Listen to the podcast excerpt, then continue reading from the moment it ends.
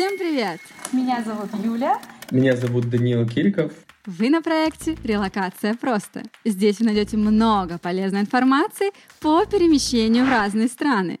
Если вы еще не подписались на канал, то сейчас самое время это сделать. То есть я просто зашла и сказала, здравствуйте, я хочу подать на гражданство. Хорошо, давайте свои бумажки. Почему-то какие-то периодические ассоциации с Советским Союзом. А, вообще, есть какая-то возможность открыть там бизнес? Что хочешь, то и делай. То есть ты бери, открывай любой бизнес, и он будет работать. Офигеть. Что за волшебная страна, С герцогом со своим.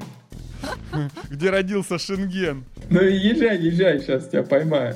Мне очень тепло, что именно в этом государстве я получила паспорт. А по какой миграционной программе мы тут все-таки больше о программах интересуемся? Относительно того, как мы переезжали, я переезжал по рабочей визе, голубая карта э, для высококвалифицированных специалистов. Но в целом там мы много и сотрудников сюда перевозили, поэтому про миграционные программы много чего могу рассказать. Да, давайте, расскажите нам что-то. Начнем. В Люксембурге, по крайней мере, три варианта из таких самых доступных. Первый вариант — это э, обычная рабочая виза, по ней небольшие требования по зарплате, ну, относительно местных, да, то есть там 3000 евро зарплата э, в месяц, по-моему, минимальная. Она, единственное, достаточно долго делается, в основном она используется для сервисных рабочих, то есть для тех, кто приезжает на заработки в Люксембург. Вторая виза — это для высококвалифицированных специалистов голубая карта. Она считается чуть более престижной. По ней обязательная ставка — это полторы средних ставки. По-моему, сейчас это получается 82 тысячи в год. Вот. А, Третье — это self-employed. Это когда у вас есть какая-то компания, и вместе с этой компанией выдают визу. Но это самое сложное, на самом деле, виза, потому что государству нужно доказать, почему твоя компания значимая, почему ты значим для страны. Там, ну, это самая сложная процедура. Несколько всего видел вариантов того, как люди извне получали этот тип визы. В основном можно получить рабочую, потом ее конвертировать вот как раз self-employed. Ну и дальше там есть э, воссоединение семьи, э, понятно, жениться, замуж выйти и вот это вот все. Соответственно, я получила на основании этого параграф воссоединения семьи с европейским гражданином. Мгм. Мы сразу получили вид на жительство, и все. Сначала вид на жительство давался на год, затем на два, и после пяти лет он дается на 10 лет. Вот после того, как он дается на 5 лет, вы можете подавать на гражданство. Так, окей. А по поводу знания как раз вот языка мы обсуждали, открыли Википедию, узнали, что этот язык реально существует. И, значит, там, получается, три официальных языка. Правильно? Официальных языка три. Э, На самом деле Люксембург — это такое супер мультилингвальное пространство. Несмотря на достаточно маленький размер, здесь сосредоточены вот ну просто все национальности. Ты реально к этому привыкаешь, к тому, что приходя на детскую площадку, ты там шесть языков можешь услышать легко. Ну вот, и там итальянский, здесь много португальцев, самый большой ну, как бы комьюнити мигрантов здесь португальская. Английский говорят почти все, вот, то есть это такой четвертый, э, можно сказать, официальный язык. Ну, понятно, люксембургский, французский, немецкий. В целом, любой государственный орган, любой полицейский, любой, там, я не знаю, водитель автобуса, он на трех языках точно говорит. Вот. То есть это, скорее всего, это люксембургский, французский и английский, и там на среднем уровне немецкий если он не из какой-то еще другой страны. Полицейские здесь это вообще прикол, то есть они на пяти языках точно говорят прям свободно. Офигеть. Офигеть. Прям, прям вот свободно. И очень забавно наблюдать периодически картину, как какая-нибудь такая бабушка, которая еле идет, э, легко переходит с одного языка на другой, на чистейшем английском, на чистейшем французском, тебе отвечают, что хочешь. А у меня еще вопрос. А Для получения гражданства тебе нужно было сдавать знания языка, истории э, государства? Да, я сдавала э, люксембургский язык, э, и у меня очень классный преподаватель. Она русская, но она 25 лет живет э, в Люксембурге. И она очень такая классная. Мы с ней позанимались буквально 10 занятий онлайн, причем, конечно, с часа, наверное, 30 минут мы разговаривали обо всем, а 30 занимались. И она говорит, пора записываться на экзамен. Я говорю, Вика, ты что, как я пойду? У меня было только 10 занятий. Давай, мы запишемся на него. И это будет мотивировать тебя его сдать. Дело в том, что когда ты сдаешь э, люксембургский здесь, ты записываешься на этот государственный экзамен, ты платишь 70 евро, и после этого сдаешь его, пока не сдашь. То есть А. тебе не надо каждый раз платить 70 евро для того, чтобы сдавать экзамен, ты просто их платишь и потом сдаешь, пока не сдашь. Вот. В общем, ну, мы так и сделали. Я записалась на экзамен. Тогда мне нужно было после экзамена сразу улетать в Россию. И я сдала, и, в общем, и улетела. И, конечно, вот это вот незнание мое, я два месяца была в России, не знала, сдала я или нет этот экзамен. И когда я приехала и увидела, что я его сдала, С первого раза. с первого раза, да. Вау. У меня в общей сложности было 20 онлайн-занятий, после которых я, собственно, сразу с первого раза сдала экзамен. А до этого какими ты языками владела? Ну, мне помог немецкий, конечно. Ну, он как помог, так, собственно, и не очень. И мешал, да? Не очень, да, мешал. Он действительно мне мешал на устном экзамене, потому что по моей логике было, если я немножечко переделаю немецкое слово, это будет уже люксембургский. Экзаменаторы сказали, что это так не работает. И если я буду продолжать это делать, мы приостановим экзамен. Ну, в общем, я собрала себя в руки, вспомнила все, что я знала на люксембургском. Причем мне выпала тема. Тема была спорт. А, И я туда все знания собрала, перевела эту тему во что-то другое, там, в одежду и так далее и тому подобное. Все, что я знала, в общем, я все рассказала. Мгм. Но они увидели мой э, потенциал и решили, что, что да, что да, можно, можно здесь засчитать. Это не была какая-то атмосфера тоже не такая очень а, официальная. Нет, в общем, свободный разговор, как будто мы просто встретились в кафе, вот так, таким образом проходил экзамен. Это для тех, кто будет бояться на него идти, они могут- и, и- и вот. Круто. И вот, теперь я гражданин стран. Так, ну, в общем, по твоим рассказам э, и то, что нам говорил до этого Даня, а, что все очень так на лайте расслаблено в Люксембурге. Все вообще на лайте, вообще на лайте, да. И вот мне нравится, вот, э, что для меня стало вообще такой неожиданностью, что можно прийти в коммуну, и там сидит мэр, и ты можешь спокойно к нему зайти, поговорить, он тебя также поздравит, какие-то Да? вопросы задать. Да, и, ну просто я все-таки 20 лет прожила в России, и я чуть не очень могла себе представить, что можно зайти к мэру, задать какие-то вопросы. Не могу себе представить этого даже в Германии. Ну, Хотя там, конечно, в принципе, а, тоже более лайтово так, но не так, как в Люксембурге. Здесь это вообще нормально. Ведь и Люксембург, он исторически переходил и то с Германией был, то с Францией был, и поэтому он то там, то сям. И здесь много пересечений разных культур. И э, в целом вообще люксембуржцы это такая помесь немцев с французами. У них вроде везде порядок, э, но э, при этом они все пофигисты. То есть здесь нет такой жесткой бюрократии, они ближе к французам по образу жизни, отдыху и т.д. Ну. Но при этом везде порядок, все чисто, все как бы Ну и давай про эту чудесную страну и поговорим. Давайте. Давай сначала о плюсах. Продолжим плюсы. А потом расстроим. Да. Вы знаете, на самом деле расстроить мне вас нечем, кроме вот, наверное... А давайте с минусов. Да. Давай. В принципе, меньше. Минусы, минусы. А, минус тут один, причем я бы назвала его не минус, такой маленький минусик такой. Это погода, да. Но опять же, кто как привык. Просто я сибирячка, мне нужен снег, мне нужна зима, холод. А здесь этого нет. Здесь есть дождь, пасмурная погода. В Иркутске, кстати, а, э, значит, сколько? 320 дней солнечных в году. Это очень много. В Люксембурге 20. Нет, ну это правда. Как. Петербург. Да, да, да, он похож на Питер. Ну вот опять мы будем чувствовать себя как дома. Ну, точно.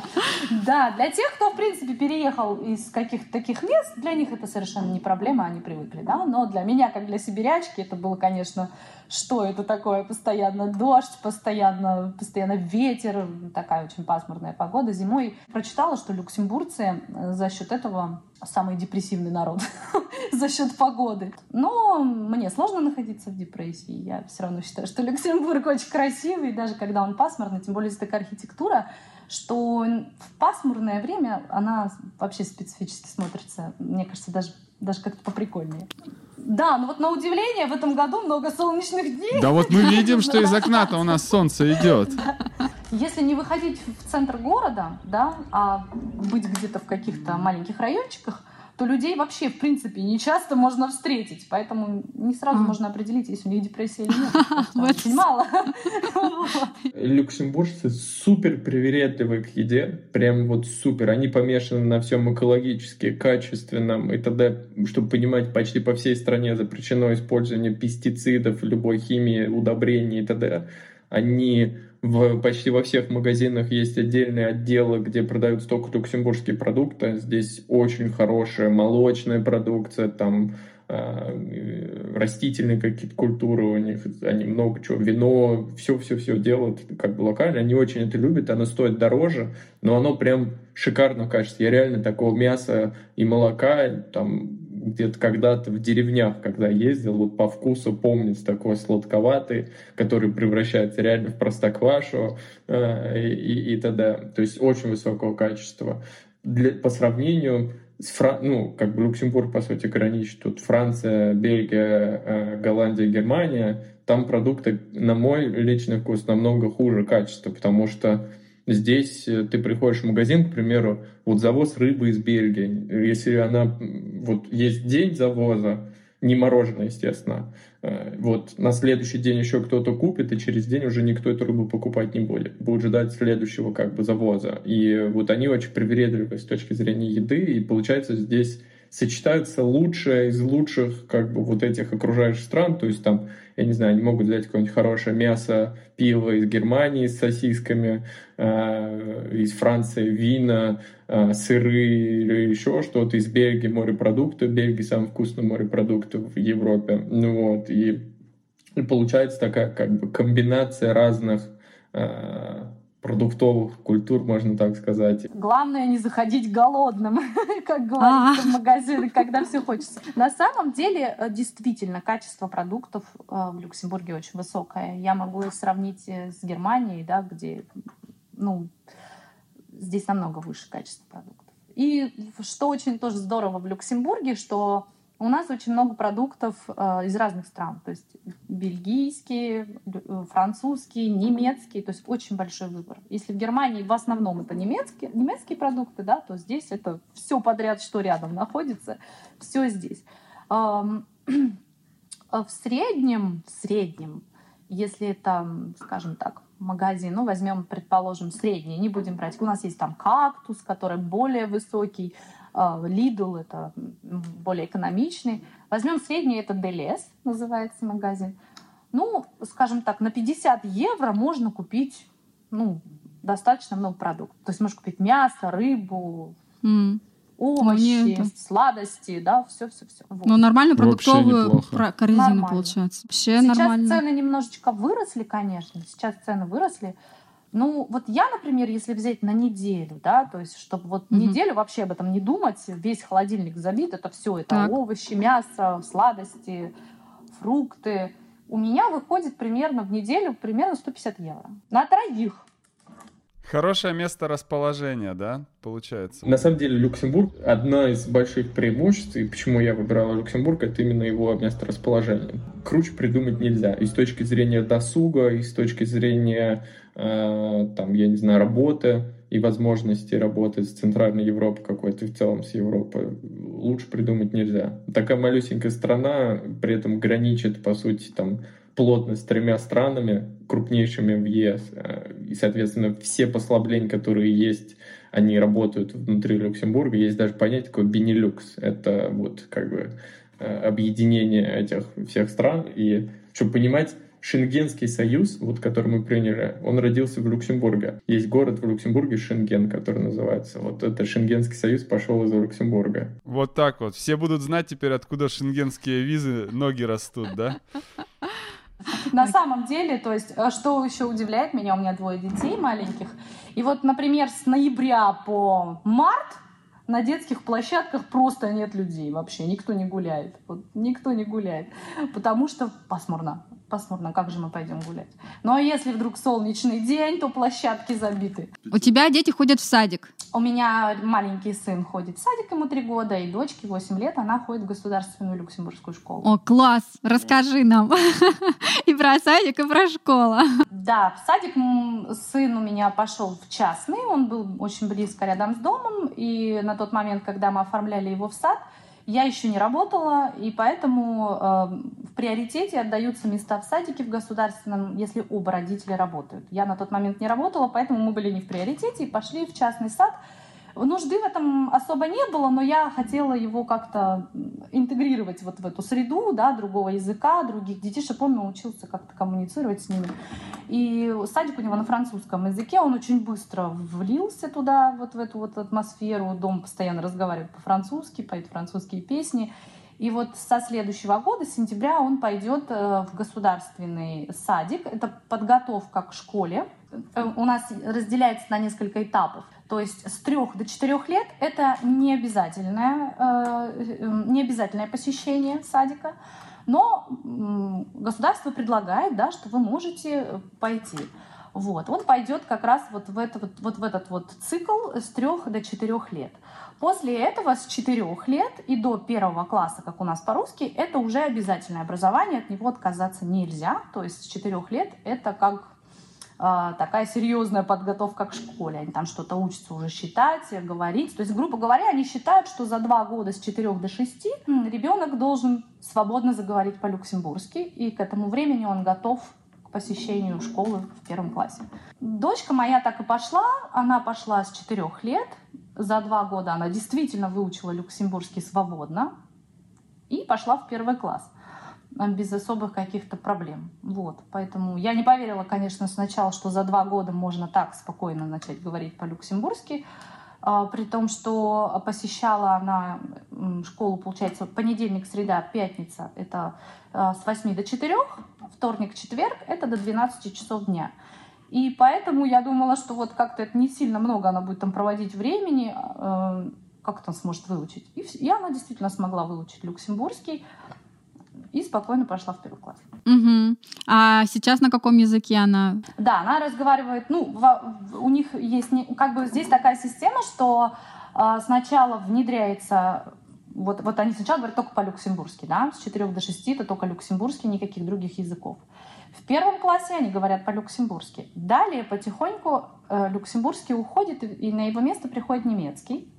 То есть э, они интенсивно учат немецкий, они какие-то предметы э, другие изучают на немецком. Остается люксембургский только вот в общении да, с ребятами, с преподавателем на физкультуре, на, на каких-то таких да, уроках.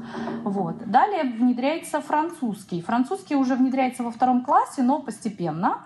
После чего примерно, наверное, классу э, к четвертому немецкий уходит и приходит на его место французский. Таким образом, все три языка должны быть на одном уровне. Угу. Ну, как правило, у кого-то что-то лучше получается, что-то хуже, с чем-то связано с тем, что каждый ребенок выбирает сам себе, как ему общаться со сверстниками, да, то есть для кого-то это проще люксембургский, для кого-то немецкий, кто-то из смешанных семей. Во-первых, у них есть дни разных национальностей, где они стараются прям языку учить всех детей разным. Ну, то есть они вырабатывают у них как терпимость к разным языкам, итальянскому, русскому. У меня вот там я не знаю, воспитатели, э, сложно их назвать воспитателями, такие молодые все ребята там, и они спрашивают вот у жены по-русски, как что сказать, как объяснить, и говорят не только там моему сыну, а еще вот э, как бы всем, кто там есть, тоже их учат этой терпимости к языкам. У них обязательно есть и э, французские дни, немецкие дни, люксембургские дни, когда они только говорят на вот этих языках. При этом получается, что дети здесь, которые закончили школу, они вот на всех этих, по сути, четырех языках, они говорят свободно потому что у них в разные периоды времени, по-моему, начальная школа проходит полностью на немецком, старшая школа полностью на французском, и, соответственно, у них есть люксембургский и английский. Круто, слушайте, вообще обалденно. Вот, но вообще это очень, очень здорово, что в таком возрасте дети знают столько языков. Очень смешно наблюдать, как дети начинают взрослых идентифицировать по языкам. То есть они переключаются, и если взрослый, который с тобой обычно говорит, к примеру, на русском, переходит на какой-то другой язык, он сначала смотрит, не понимает, типа, нафига? Ты же говоришь обычно на другом языке. И то есть у них вот этот переход очень неосознанный получается. Кстати, для взрослых, многие, для многих при переезде в Люксембург это такая проблема о, господи, там столько языков, как мы будем, как мы будем справляться? А, на самом деле это очень классно, что столько языков, потому что у тебя всегда есть вариант, как что-то объяснить. Это не Франция, где нету терпимости к плохому знанию языка. То есть, там, условно говоря, придя в магазин во Франции, э, сказав с акцентом на французском или допустив какую-то ошибку, продавец будет очень усердно делать вид, что он тебя не понимает. Здесь такого нету, здесь как бы все хреново говорят на всем, Вот, и очень терпимость и к мигрантам, и к языкам, и к всему. То есть реально ты можешь спокойно в любом магазине, в любой булочной говорить на смеси любых языков, и все будут очень угорать от этого и смеяться. У меня даже там есть любимая такая фамильная кондитерская здесь, куда я люблю там за кофе с булочками, круассанами ходить, и с продавщицей прикол, мы каждый день разговариваем с ней на разных языках, экспериментируем. Она как-то пыталась экспериментировать, мне отвечать на русском. Видимо, посмотрел, было очень забавно. А вот, получается, ты переехал с семьей, и а, школа, вот насчет школы, детские сады, они бесплатны или вы дополнительно платите за них? Программа. Я вообще, ну, как бы, прожив в Москве количество лет, много, я так сказал, я привык к тому, что как бы ну, ты все сам организовываешь, сам обеспечиваешь, и точно уж абсолютно не ждешь, что государство будет в чем-то участвовать с точки зрения там реальной какой-то помощи, реальной практики. И э, здесь у нас ребенок ходит в частный садик, который по сути стоит, вот нам приходит каждый месяц квитанция, он стоит около 1000 евро в месяц, при этом мы платим около 100. Все остальное компенсирует государство. 100 евро получается? Все? О. Да, да, то есть это вообще не, ну, ни о чем. То же самое там есть полностью государственное, при этом здесь э, не как у нас, что частное это хорошо, лучше, государственное это хуже. Нет, здесь э, многие, наоборот, стремятся в государственную, просто там ограниченное количество мест, то же самое там со школами и т.д. Есть много хороших лицеев, и Э, государство компенсирует. Более того, каждый месяц на ребенка высылают деньги. И причем с дня, когда ты заехал, у меня была смешная история, что мы, э, по сути, приехали официально по документам в декабре, условно, да, и нас все говорили там, типа, на ребенка должны выплачивать деньги, подайте документы. Это не, не в смысле не помощь бедным, а это вот всем во всей стране, каждому ребенку каждый месяц выделяют деньги. И мы что-то, ну, тянули, я как не привыкший был к такому. И в итоге мы подали, отправили эти бумажки, по-моему, в августе месяце. Вот мне в августе прислали за весь период с декабря, то есть задним числом все деньги разовым платежом. Такой, думаю, ничего себе, гуляем. А это до какого возраста? До 18 лет. До 18 Ого! лет? Ничего себе. А сколько, если не секрет, сколько-то получается? По-моему, около 300 евро прилетает каждый месяц. Вот. И там, если больше детей, соответственно, больше. Несколько раз, по-моему, перед школой еще отправляют. Ничего себе, нормально так дети в Люксембурге живут. Круто. Да, то есть если там 3-4 ребенка, там еще какие-то надбавки у них постоянно. То есть если несколько детей. И как вообще вот уровень ну, зарплат и жизни ну вот э, проживание. То есть, если вот садики по тысяче стоят, то... Но они компенсируют. Нет, понятно, да. Что, я так понимаю, что это аутсорс у государства, что им, ну, плодить государственные не хочется, открываются частные, они просто им как бы, ну, доплачивают, это все ясно. А вот, ну, другая среда, да, ну, например, жилье, как дорого стоит? Жилье дорогое, жилье дорогое, жилье по ценам, наверное, сравнимо с Лондоном нормальная двухкомнатная квартира в месяц будет стоить, наверное, там две-две с половиной тысячи. А скажи вообще про районы, а, где лучше жить. Да. А, мне вообще сложно об этом говорить, потому что мне кажется, что каждый район в Люксембурге, он какой-то такой прикольный, особенный. В Люксембурге, кстати, нету плохих районов. То есть вот это смешно, куда ты в стране не заехал, самую как бы какую-нибудь деревню. То здесь есть очень классный район Нидеранвен. Он очень такой, похож на такую деревушку, он очень такой зеленый. У нас было тоже смешно, что мы приехали, когда в Люксембург, первое место, где мы остановились, был там снимали типа квартиру Airbnb, это была деревня на границе с Бельгией недалеко, Хопшайт называется. И вот реально деревня, и у нас было пять разных ресторанов в деревне с разной кухней, там итальянской, какой-то азиатской, еще что-то, прям такие хороших. Э, был магазин с белыми труфелями, вот. рядом был сельский магазин, у которого можно было посмотреть, наверное, все модели Ferrari, которые вообще там за последние 30-40 лет выходили.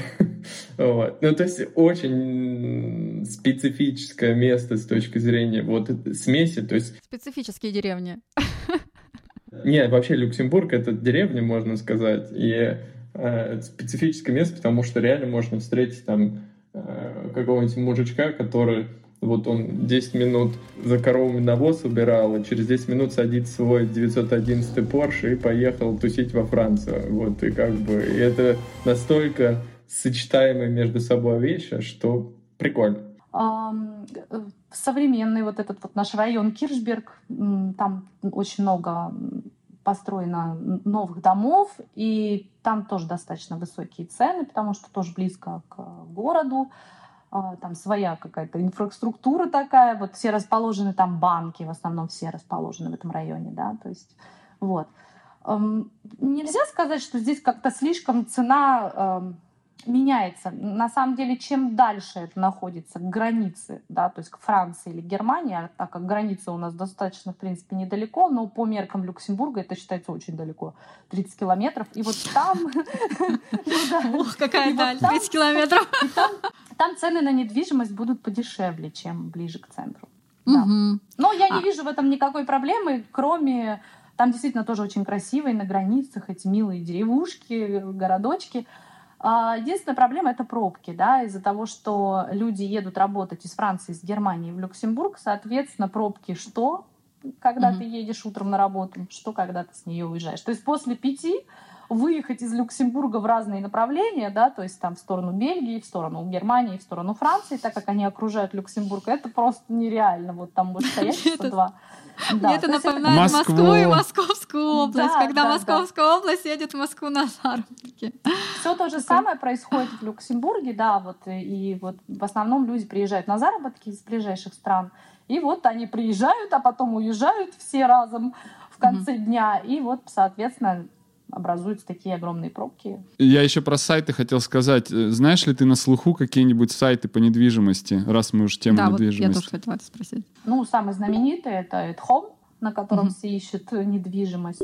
Если какая-то недвижка есть там, она может быть еще на каких-то сайтах, но там она точно есть, потому mm-hmm. что там самое большое количество посещений. А риэлторы там или как-то частные лица выставляют? И риэлторы, и частные лица, да. Ну, все, конечно, не очень хотят сталкиваться с риэлторами, потому что у них очень интересная деятельность, мне всегда это очень нравится. Э, работа риэлтора, который приходит, э, вот наша квартира, вот смотрите, вам все нравится, ставьте подпись, с вас там 2000 евро. Замечательно. Значит, заходишь на этот сайт, тебе приглянулась квартира, ты там пишешь или звонишь, и какая дальше идет практика? А, дальше тебе назначают встречу, да, как правило, на эту встречу приходишь не только ты, но еще какие-то потенциальные кандидаты на эту квартиру, то есть и дальше они уже смотрят, то есть ты приносишь свои документы. Ну, сначала ты, наверное, можешь просто посмотреть, если тебе все понравилось, да, и тебе назначили еще одну встречу, где ты, собственно, показываешь свой, свой, свою зарплату, где ты рассказываешь, кто будет там жить. И вот из тех кандидатов, которым понравилась квартира, хозяин или если такими полномочиями наделен риэлтор, да, ну то есть если хозяин э, говорит ей, чтобы она сама выбрала риэлтору или ему, то она выбирает э, кандидатов в эту квартиру. У него, как правило, есть какие-то там а, а, просьбы, да, чтобы это не были с животными, чтобы это не были с детьми, чтобы это там еще чего-то. Без вредных есть, привычек, чтобы там вредных... вообще не жили и только деньги платили. Да, это был бы самый идеальный вариант. Ну да, то есть когда я читала свой контракт, мне по контракту, например, можно завести только рыбку. А. То есть только рыбку. А черепаху уже нет черепаху нет, только рыбку я могу завести, никаких животных, да. А, очень часто действительно возникает проблема заезда с детьми. Ну, в общем, сложно с детьми найти. А, но возможно же все-таки, я так понимаю, ты арендуешь? Я еще пока арендую, да, и, честно говоря, сталкиваюсь с очень большим количеством проблем по поводу того, что у меня дети. Очень много домов в Люксембурге, особенно вот этих старых вот старые вот эти постройки, да, они такое ощущение, что сделаны из бумаги просто. То есть слышимость такая в доме, что невозможно. Mm-hmm. И, соответственно, когда у тебя маленький ребенок, если он там какой-то шумный, плачет, бегает, да, то это может напрягать других соседей. В, с этой проблемой мы столкнулись во время ковида, после того, как э, все перешли на, на домашнюю вот эту вот работу, да, то есть на удаленку, и все начали работать дома, всем нужна тишина, и наш дом превратился просто в офис, и мой ребенок, который тоже там сидел дома, и, в общем, у нас нач- начались конфликты по этому поводу, что мой ребенок очень шумный, а он не делает ничего особенного. Там такая То есть с детьми лучше в новый дом селиться? Да.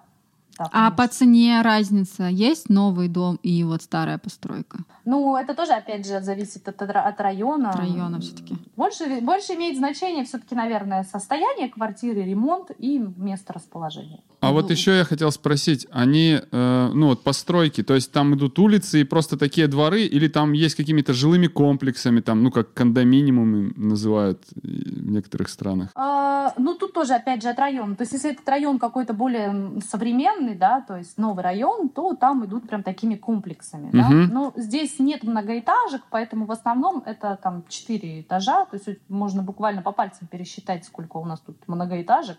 В основном mm-hmm. это четырехэтажные дома. Вот. Это такие, да, просто идет улица, да, и вот стоят вот эти вот э, домики, в которых, э, ну сколько, четыре, четыре этажа, примерно с каждой стороны по две квартиры. И какая цена? А, начнем с того, что двухкомнатная по меркам а, Люксембурга это значит по-русски трехкомнатная. Угу. Потому что комнатами они считают только то, где ты спишь. То есть угу. а, гостиная не считается комнатой, да? Угу. Если мы говорим как по-русски, что это э, двухкомнатная спальня, гостиная, кухня и так далее, да, то э, средняя стоимость такой квартиры э, примерно 1500-1600 евро. Угу. А вот а, тот вариант, который не по-русски. А тот вариант, который не по-русски, это как трехкомнатная. Да, да, да. На сегодняшний день она будет стоить э, в районе 2000 евро. Uh-huh. плюс, а, плюс коммунальные вот эти вот услуги, да. Так, а скажи такой еще момент. Ты въезжаешь, сколько тебе нужно депозита внести? Депозит ты вносишь за три месяца, то есть три mm-hmm. месячные э, оплаты квартиры, Ставки. это и есть депозит. Mm-hmm. Да. Э, оплата квартиры должна составлять 30% от твоей заработной платы. Угу, да? угу. То есть, соответственно, вот эти 2000 евро — это 30% от твоей заработной платы. Для Они суммируют зарплаты супругов? Да, да, да, конечно. Относительно, возвращаясь к зарплатам, зарплата в Люксембурге, даже минимальная, она одни из самых высоких в Европе. Вот. То есть э, в целом там на зарплату в 5-6 тысяч можно прожить, но не шикуя в Люксембурге. Э, но, чтобы понимать, там водитель автобуса 8 зарабатывает, полицейский 12, от 12 младшей должности. Вот.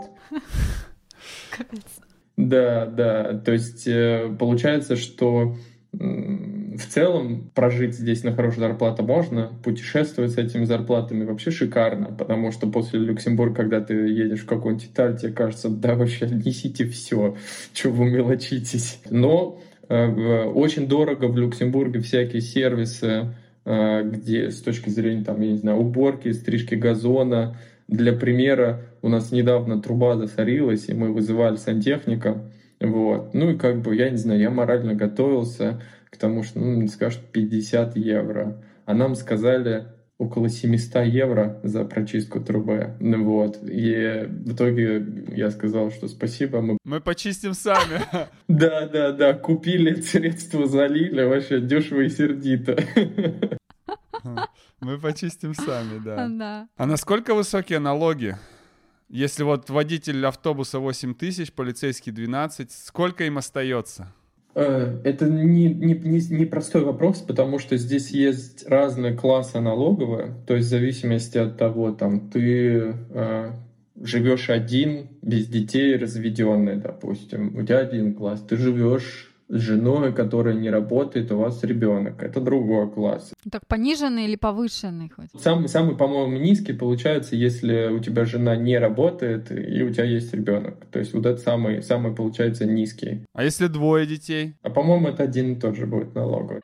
Тебе доплачивать будет как несчастный. Да, докидывает государство. Вот. Налоги здесь, я даже не знаю, то есть, наверное, здесь самое лояльное налоговое законодательство в Европе. Другой вопрос, что, к примеру, если, вот если взять Россию, я не знаю, наверное, наверное, сравнивать надо с Россией, вот в России получается э, зарплатный налог это 40 около 40, 42% получается, то есть это НДФЛ, ФСС, все социальные. Да, вот. Здесь примерно, наверное, в таком же ключе и получится, в зависимости там, от прогрессивной подоходной шкалы и т.д. Здесь есть, если у тебя ипотека, кредиты и т.д., это все как бы позволяет оптимизировать дополнительно. По сути, в твою а, вот эти в твои налоги входит медицинская страховка, реальная медицинская страховка, да, это не то, что мы привыкли, что вот как бы там в поликлинику сходить. Нет, здесь платные стоматологические клиники с чисткой зубов на, ну, как бы вот все то, что мы привыкли платить, здесь ты все ходишь, даже лекарства в аптеке тебе как бы все компенсируется. То есть, если тебе выписали рецепт доктор, и ты пришел купить в аптеку, тебе, то есть там по базовой страховке тебе 80% от стоимости просто ты даже не платишь. Вот. И все медицинские процедуры, там, от всяких годовых чекапов, МРТ, чего, чего вот тебе пропишут, тебе 80% будет базово от всего компенсироваться. Я не могу сказать, что здесь плохая медицина, просто это тоже связано, наверное, как-то с менталитетом, да, то есть я как русская привыкла, что, что если что-то случилось, то нужно скорее бить тревогу, бежать куда-то в больницу, кушать кучу разных лекарств, Здесь к этому совершенно другое отношение. Здесь, э, значит, какие-то там вирусы, небольшие там насморки, ОРВИ никто лечить не будет. То есть все, что вы можете, вам здесь пропишут, вы можете там просидеть несколько часов в больнице, потому что вам кажется, что у вас ситуация там какая-то выходящая просто за рамки, а на самом деле для них это, ну, температура, господи, ну, что такого, да. Они выпишут вам парацетамол и все. Ну, то есть, и ну, все. допустим, угу. Ну да, типа вот сбивайте температуру, там, если вам нехорошо, и идите домой. Мне, слава богу, не пришлось столкнуться с какими-то серьезными случаями, где я смогла бы оценить, да, то есть э, качество э, медицинской помощи, но вот если взять обычные какие-то будни, там обычные заболевания, детские и так далее, а, я уже привыкла к тому, что их никто не будет лечить э, таким образом, что будут прописывать кучу всяких лекарств, лишь бы чтобы скорее бы все это прошло. Нет. Они считают, что организм должен все побороть сам. И вот поэтому просто ждем, просто ждем. Поэтому вот так. И я так поняла, что ты говоришь, э, приходишь, сидишь в очереди а, с температурой, то есть нет такого, ты позвонил педиатра, участковый педиатр к тебе пришел. Нет, посмотрел. нет, нет. Нужно Вообще такое найти. вроде как бы практикуется, но а, прежде чем ты захочешь его вызвать, э, ты позвонишь э, секретарю и расскажешь, чего у тебя там случилось, и они сделают вывод, что, в принципе, ты можешь и сам прийти. Ничего страшного, приходите. Но если ты, если ты едешь э, в госпиталь, если тебе кажется, что у тебя неотложка нужна срочно, то ты едешь и в порядке очереди. Да, все зависит от времени, от времени года. То есть, если это какое-то там время года, осень, когда все начинают болеть, конечно, там больше народу. Если это лето, то там меньше народу. Ну, раз на раз не приходится. Если ты ходишь к своему доктору, к своему педиатру, к своему терапевту, то ты приходишь по записи, да. То есть, ну, это не проблема получить. То есть, если у меня, например, утром заболел ребенок, я звоню, говорю о том, что у нас сегодня температура, вот очень сильно кашляет ребенок, буквально в этот же день мне дают там через несколько часов э, место. Я по записи прихожу. Да. А, да. Ну, то есть не постоянно в этой очереди толкаться. Я так нет, понимаю, нет, что нет, это в очереди же... только если не отложка. Если не отложка. Ну, эти же еще болезни нужно справки, так понимаю, в школу предоставлять, что ты не просто так прогулял. Конечно, в школе ты можешь отсутствовать без уважительной причины два дня в год. Угу. А, в год. Да? В год. Да, в год, да. А. Все остальное время ты должен предоставить какой-то документ, почему ты не был. Угу. Да. Так. А если родители, например, уезжают, у нас просто в России можно практиковать, написать заявление по Нет, семейным здесь обстоятельствам. Такое не работает. Здесь Нет? такое не работает. Угу. Нет, ни в коем случае. Мне пришлось на пару дней уехать в Россию раньше, потому что там был дешевле билет на эти даты. И, в общем, мне пришлось там чуть ли не Министерство образования писать э, документ с письмом, почему именно так я хочу поступить, почему я хочу забрать ребенка на два дня раньше из школы. Вот, ну, мне разрешил директор, так как э, в этот год моя дочь очень мало пропускала, и он разрешил все-таки нам уехать на два дня раньше. Но вообще, как бы, это не практикуется. То есть там, «Ну, здрасте, вот мы хотим уехать на недельку в Дубай. Да. Нет, ага. так не получится. Понятно, все очень. Ну, вообще дети учатся 6 недель, после этого идут каникулы. Сколько дней в неделю? Да, 5, пяти, 5. пятидневка. 5 и, и в старшие классы тоже? Не знаешь? Да. Нет, нет, старший класс тоже. А... Здесь на выходных никто не любит работать. Нет. А. Да, да, да, да, да. Да, это с одной стороны и хорошо, и плохо одновременно. И вообще как бы все работает там, да, в основном до 6 вечера, то есть магазины. И когда ты тоже работаешь до 6 вечера и хочешь пройтись по магазинам, не пройтись. Нет не пройтись. Какие-то торговые центры большие работают дольше, там до 8, но... И на выходных не работают они? На выходных в субботу работают А-а-а. в обычном режиме до 6 до 8. То есть, ну, вот, есть но вот там так. толкучка тогда получается, потому что всем остается время конечно, только в субботу сходить конечно, по магазину. в субботу Ясно. там расскажи еще про какие-нибудь особенности вот от такого быта жизни в Люксембурге. Как вот магазины, что не работают по вечерам. Заправки до 9 вечера. Да, да ладно. Если за... закрылся магазин, допустим, там в 8, а ты не успел сбегать туда, то у тебя есть час, чтобы на заправке что-то купить. Да, в 9, в 10. И ночью не заправиться? Не, заправиться можно. Ну, а, ну просто а, на каждой заправке же есть магазин, да? А да. заправляешься ты подъезжаешь, Автоматически. Ты прокатываешь карточку и заправляешься. Ага, все. Какой общественный транспорт там, не знаю, аренда машин, велосипеды, электротранспорт. Ну, во-первых, в Люксембурге общественный транспорт, он весь бесплатный. В смысле, вообще?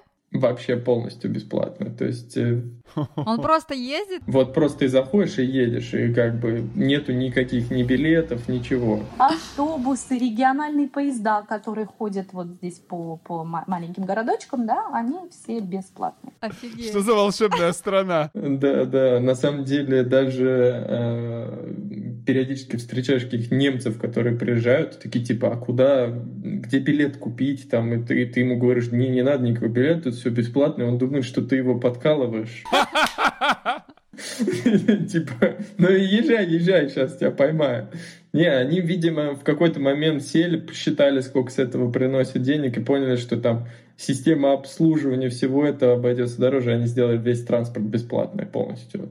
Вот. То есть на самом деле все сообщение в стране это поезда и автобусы. Здесь везде ходят автобусы комфортабельные и поезда. Приграничные работники, здесь таких достаточно много. Это кто живет условно в Германии или Франции. Они в основном ездят на, либо на машинах, либо на поездах. Вот. А так вот, есть автобусы, они все ходят по расписанию. Есть даже такая классная услуга, когда ты приезжаешь в центр на каком-либо транспорте, там есть маленький автобусик, который везет тебя прямо вот в самый центр, где магазинчики.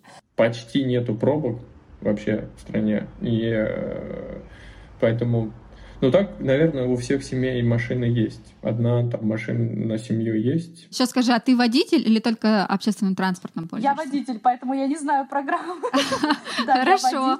А, скажи, расскажи тогда. А, как легализовала права? Как легализовала права? Как обстоят у тебя дела с этим? Сколько бензин? Но вообще, если ты приезжаешь из России, то после того, как пройдет 6 месяцев, когда ты здесь уже резидент, э, ты просто даешь заявление, и тебе просто меняют права на люксембургские. Но это нужно сделать не позднее, чем через 12 месяцев. Тогда придется все пересдавать по новой. Угу. Вот. Надо бдить, есть, в общем. Да, то есть 6 месяцев есть на то, чтобы заняться вот этим вот вопросом. Как да. там культура вождения? А, культура вождения, ну, ну, во-первых, здесь все время какие-то ограничения по скорости, если это не автобан, да, ну, то есть не трассы mm-hmm. вот эти. По городу здесь особо не разгонишься, потому что везде стоят камеры, поэтому Какая mm-hmm. здесь культура вождения? Здесь все все соблюдают, потому что здесь такие штрафы, что просто не получится ничего не соблюдать. Может, тогда там наоборот слишком медленно? В среднем какая скорость получается по городу? А, в, среднем, в среднем скорость 50, 50, mm-hmm. э, да, есть какие-то зоны 30, когда ты заезжаешь в какой-то район, да, и где могут быть дети. Страна маленькая, можно и 50 ехать. Некуда торопиться. Да, 30 километров до границы за полчаса будешь. Ну да, примерно так. Не, на самом деле на автобане ты можешь уже там как следует прокатиться. Они не французы, которые любят маленькие машинки, здесь любят крутые тачки. То есть здесь много разных клевых машин. Причем бывает такое, что они могут иметь две машины. Одну какую-нибудь такую попроще, типа гонять на работу, а другую на выходных поехать потусить где-нибудь по серпантинам покататься, какой-нибудь там Porsche, Ferrari или что-нибудь такое. Ну вот, здесь реально часто встречаешь там на выходных колонны из таких дорогих тачек. А по серпантинам по каким это там какие горы? Ну, здесь не горы, холмы скорее. Небольшие горы, где очень живописные, красивые зеленые дороги. Я вот недавно сел на мотоцикл и с удовольствием тоже катаюсь. Вообще, там улочки, они более широкие или узенькие, как там, не знаю, в Италии, в Франции? средние, в, шире, чем в Италии. Вот у меня большая машина, а, и в Италии я, когда приезжаю в какие-нибудь города, я немножко сидею, меня, наверное, видно, потому что у меня машина вот там прям чуть-чуть вписывается по ширине улицы, а если просто по дороге едешь, то она чуть выезжает навстречку, потому что просто ширина колес а, больше. А здесь нет, здесь плюс-минус рассчитано на разные машины и вот средние. Не, не могу сказать, что как там, опять же, в России совсем широкие или в Штатах. А, вот средние. Угу. А бензин самый дорогой в Европе? Самый дешевый. Как так? Это, самая больная тема, наверное, для нас. Люксембург э, ну, долгое время Сам дешевый алкоголь, сам дешевый бензин и сам дешевый табак. Самые низкие акцизы были внутри страны, и очень многие немцы, французы, они всегда ездили вот заправляться в Люксембург, потому что был до вот текущего кризиса там существенно ниже стоимость. То есть там какой-нибудь 98 в Германии мог стоить 2 евро, а здесь он стоил там евро 60. Э, ну, у меня дизельная машина, и сейчас эм, эм, дизель стоит 2 евро. Мне кажется, это просто какой-то кошмар. Вот типа такого. А, вообще есть какая-то возможность открыть там бизнес, ну, не технологичный? Просто капец сколько много. Вот Люксембург, Uh, у меня почему-то какие-то периодические ассоциации с Советским Союзом, потому что, во-первых, в Люксембурге все решается за коробку конфет. Второе, что здесь вот что хочешь, что и делай. То есть ты бери, открывай любой бизнес, и он будет работать, потому что получается, что в стране как бы от, не очень большая прослойка предпринимателей, которые что-то создают. Здесь есть прослойка там менеджеров-экспатов, которые, как правило, приезжают работать за зарплату. Есть прослойка тех людей, которые уже, как бы, скажем, находятся в зоне комфорта, э, у кого есть какой-то капитал, и они уже не хотят руками что-то собирать. И и вот как вот эта прослойка предпринимателей, особенно квалифицированных предпринимателей, да, то есть, окей, э, там, салон красоты, магазин и т.д., наверное, найдутся, а вот каких-то чуть выше квалификация, да, то будет достаточно сложно найти тех людей, которые открывают, и поэтому здесь смешно возникает периодически какой-то дефицит чего-то, вот этих сервисов или квалифицированных небольших бизнесов, консалтинговых или еще каких-то. А вот, например, э, ну вот здесь мы оказываем услуги по аэросъемке, там, ну вот мы делаем рекламу недвижимости — как ты думаешь вообще? Шикарно. Вам вообще просто нужно как это текать в Люксембург, потому что, во-первых, здесь сегмент девелопмента, он э, очень много денег. Это один из таких больших. Здесь очень быстро дорожает недвижка. Там за последние, наверное, два с половиной года подорожал в два раза как минимум. Вот. И э, как бы там, здесь прям много в ней денег. Здесь безумные зарабатывают всякие риэлторы. Со время думаю, почему же я не риэлтор? Да, и у них есть деньги, у девелоперов есть деньги. Я вот несколько стартапов знаю, которые занимаются непосредственно там камеры ставят, объекты снимают. Что как строится объект. Да, мы тоже делаем такое. Ну вот, вот. Короче, они занимаются, они тут и денег поднимают, какие-то дотации государственные, все. То есть здесь точно это будет идти. С точки зрения продакшена здесь прям все плохо. Если говорить про там фотосеты, видеопродакшн и т.д., это прям хардкорная жесть, которая кровь из глаз, из ушей, всего только что возможно. Вот. И то же самое касается на самом деле маркетинга, э, пиара и всего вот этого. Они ничего этого делать не умеют и как бы делают в режиме такого супер Stone Age, и иногда смотришь, думаешь, ё-моё. Сейчас, короче, маркетологи оживились, такие, о, это же страна для нас, нас уже везде много. Да, если у вас среди подписчиков ваших есть клевые маркетологи, дизайнеры т.д., пишите, я прям это, посоветую, помогу, куда, чего, здесь прям дефицит. Вот мне сейчас нужны тут всякие UX-дизайнеры т.д., здесь найти невозможно. Угу. Ну да, с нашим проектом будем надеяться, что народ потихонечку будет переезжать. В Люксембург заполонит. В приличные страны Европы. Заполонит Люксембург э, маркетологи. У нас много. Но здесь связь шикарная. Вот, кстати, расскажи про интернет. Ну, насколько он стоит и насколько он хорошо работает. Я даже не помню. По-моему, около 80 евро. Нет, наверное, поменьше. Евро 60-70 в месяц. Вот. Единственное, что здесь как бы всегда кабальный контракт. Ну, в Европе везде. То есть ты там на год или на два заключаешь обязательно. Ты никак не можешь его расторгнуть в этот период. И то же самое с мобильным телефоном. Связь, не знаю, отличная. У меня безлимитный, там, максимальный интернет, естественно, все то, что Европа летает, Штаты Европы все хорошо летают. Здесь, по-моему, много каналов разных проходит через Люксембург, по сути, поэтому здесь и из Англии, и из Германии, Э, не знаю, вот никаких проблем нет. А те программы, которые ты назвал, получается, вот предприниматель, чтобы ему приехать, то есть ему нужно какую-то продумать а, свою стратегию, как он мигрирует, а потом уже открывать бизнес. Ну, во-первых, у него должен быть какой-то капитал. То есть э, без денег переезжать во, в целом в Европу это очень будет опрометчиво, потому что здесь очень дорого будут стоить все адвокаты, сопроводительные процессы и т.д. То есть это в десятках тысячах евро будет измеряться в рамках компании. Поэтому как бы капитал должен быть это раз. Два, то, что можно подаваться на self-employed визу, но должно быть четкое понимание, почему как бы твой бизнес должен быть полезен Люксембургу и как ты будешь это доказывать. То есть как ты будешь объяснять, что там, я не знаю, я привношу какую-то, может, технологическую составляющую и т.д. Люксембург, к примеру, это центр космических технологий Европы. Вот. И там, если у тебя есть проект в сфере тех, э, технологий для космоса, то как бы велика вероятность, что ты легко получишь все разрешительные документы и т.д. Я вот энное количество людей здесь знаю из там выходцев из СНГ, которые здесь делают космические проекты, там ученые или еще кто-то. А вообще русских, ну, они вообще есть?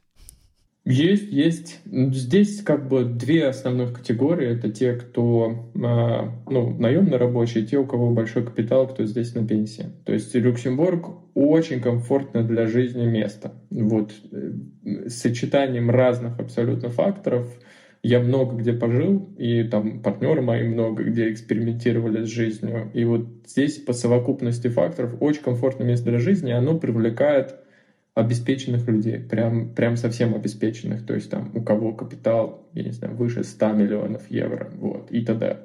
И вот здесь таких достаточно много, они не очень об этом распространяются, живут абсолютно обычной э, средней жизнью, там не за большими заборами с яхтами туда, просто они как бы кайфуют, занимаются, инвестируют во что-то и т.д. То есть здесь большое сосредоточение таких капиталистов, у которых как бы, есть сформировавшийся капитал, они здесь живут, и те, кто живут посложнее, кто вот приезжает работать. И в зависимости от того, как они пропихиваются, э, то есть есть категория тех, кто здесь сложно, сложно жить из-за стоимости, то есть там при низкой зарплате э, стоимость жизни достаточно высокая. Угу. То есть это вторая Швейцария такая получается в Европе. Ну да, да, да. А очень похоже, кстати, по ментальности в каких-то таких вещах э, Швейцария и Люксембург. Швейцария просто побольше, и там э, вот эта специфика э, кантонов разных тоже сложно. То есть нельзя совокупность Швейцарии, вот эти разные кантоны, которые там есть, они сильно отличаются. Ну, вот. А Люксембург, он в целом такой один, с герцогом со своим. Слушай, скажи, вот как раз немножко затрагивали и русских. Э, после 24 февраля был, было какое-то ощущение, на русофобии, что-то, были какие-то у тебя проблемы, возникали? Поначалу мы все э, как бы немножко э, находясь в шоке, все ожидали, как бы везде все писали, что будут там травить ребенка в садике и т.д. И даже был такой момент, когда я пришел в садик, из, э, как бы пошел поговорить с директором и сказал директору, что типа давайте там посмотреть, чтобы никто моего сыночку не это не обижал, на что она расплакалась, сказала, понимаю, как тебе тяжело вообще это говорить и т.д. И типа дети вообще не за это. И они сделали день моего сына, вот они типа рассказывали, что условно говоря, там, во-первых, дети э, никак не связаны с взрослыми с точки зрения там, мира, войны и т.д. и т.п. И вот они как бы делали этот день, чтобы вот там мы не переживали, сын не переживал, и чтобы, не дай бог, кто-то из детей не услышал слова родителей, не начал там что-то их повторять условно. Дальше я немножко задолбался от того, что мне все предлагали поддержку и помощь. Вот. То есть все типа спрашивали, надо ли мне что-то, спрашивали, как дела, уже реально устал. И смешно было, когда там на каких-то мероприятиях ко мне подходили, там как девушка подошла из Венесуэлы, которая сама бежала там какими-то окольными путями, еще что-то, и она все очень беспокоилась, там, чего, чего, как. И но есть какие-то сложности. Сложности в основном связаны с банками, с э, вот как бы с такими с движением денег, движением капитала, то есть все то, что э, если ты русский, то, конечно, это будет сложнее сейчас сильно. Ну, на самом деле, это я вот много с банкирами тоже разговаривал, это оправдано, потому что, к сожалению, там все то, что было связано с русским, было связано, что там 90% всех движений денежных средств, они были какими-то полусхематозными, обнальными схемами, и где куча компаний прокладок от э, непонятных людей и т.д. И они, даже я вот с банкиром там, из крупного банка говорил, он говорил, что нам проще вообще не принимать деньги, просто потому что стоимость KYC и сопровождение всего этого общения с регуляторами из-за таких клиентов очень усложняет все. Поэтому в Люксембург, наверное, наименьшее в Европе место, где этому уделяют какое-то внимание. То есть здесь много разных позиций э, относительно всего этого, и э, они где-то в нейтралитете находятся. То есть они, они считают, что... Это, они, э, как бы у всех одинаковые позиции. Они говорят, что мы считаем, что, условно говоря, это не метод решения, то, как это происходит сейчас. Э, вполне вероятно, что там были какие-то проблемы, но это не метод решения, который как бы допустим в современном обществе. Вот. Но не объединяют как бы в одного большого русского всех. И... Поэтому так. Я, я, я, я все время хожу, теперь тут со, со всеми шучу, и что-нибудь мне кто-нибудь там говорит, я не могу, я говорю, все потому что я русский.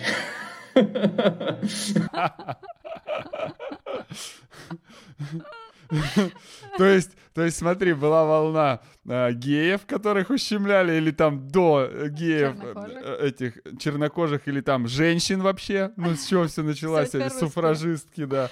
Вот. То есть, ну, потом как-то мы дойдем, да, наверное, до этой ступени, что типа... Ну вот, ну вот я хожу, я теперь все, все время стебусь, недавно задавал экзамен на мотоцикл, говорю, если я не сдам, то это все потому, что я не потому что я русский.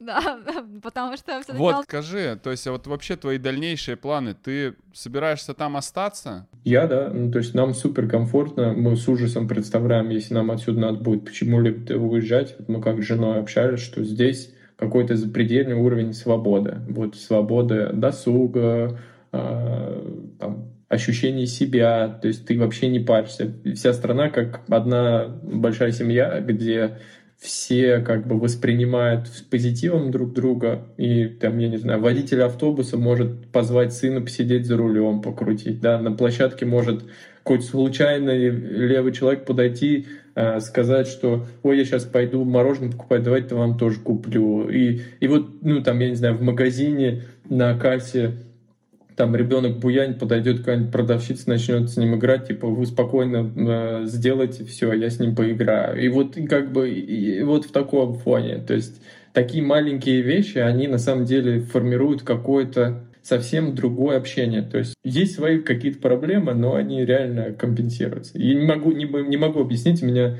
много моих каких-то знакомых, которым я тоже так примерно рассказываю, и э, в какой-то момент они приезжали ко мне сюда в гости, и они так подходили ко мне говорят, слушай, мы говорит, думали, что ты балабол, просто нам типа тут впариваешь. Очень прикольно, реально. То есть много разных совокупных факторов, которые делают жизнь совсем по-другому насыщенной, что ли, более свободной. Надеюсь, этот выпуск был полезен для тебя, и ты не забыл подписаться на наш канал. Также приходи к нам в телеграм-чат и телеграм-канал. Там ты найдешь еще больше полезной информации. И помни, вместе релокация просто.